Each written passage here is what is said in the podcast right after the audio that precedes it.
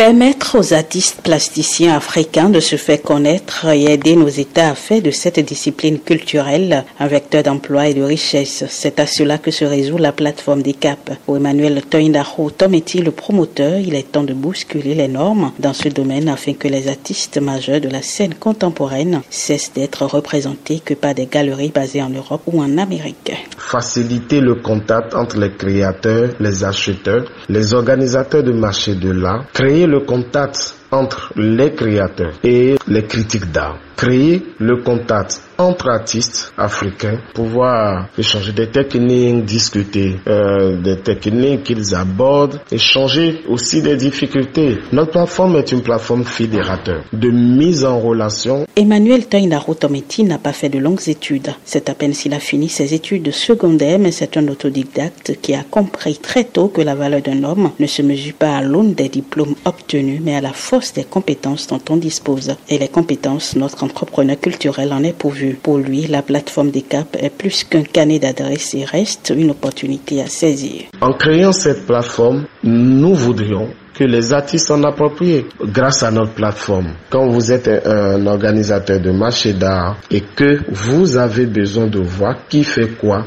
qui est où, avec notre plateforme, vous pouvez parcourir le profil de ces artistes, qu'ils soient sculpteurs, qu'ils soient peintres, qu'ils soient performeurs, qu'ils soient photographes d'art. C'est des profils auxquels vous pouvez avoir accès gratuitement et à tout moment. Le profil que vous recherchez, si vous le retrouvez, c'est aussi pouvoir le, le contacter directement sans passer par nous. Pour un entrepreneur culturel polyvalent qui a appris en regardant les autres faits, Emmanuel sait combien c'est important de partager son savoir-faire. Pour lui, cette plateforme lui permet de donner une petite portion de la chance que la vie lui a donnée. Et ma vision dès le départ, c'est-à-dire en 2007, a été tout de suite de créer des plateformes pour la visibilité et pour la promotion de l'art de façon générale.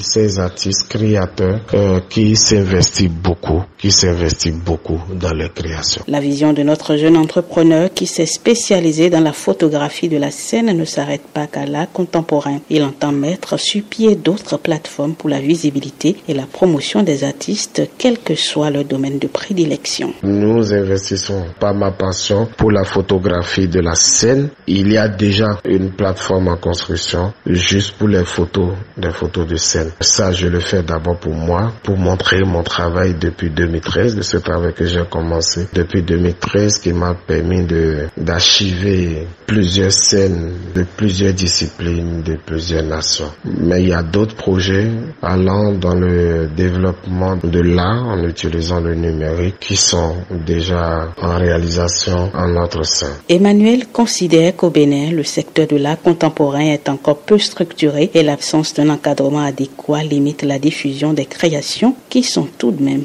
impressionnantes. De Cotonou, Ginette Fleur dans les Afrique.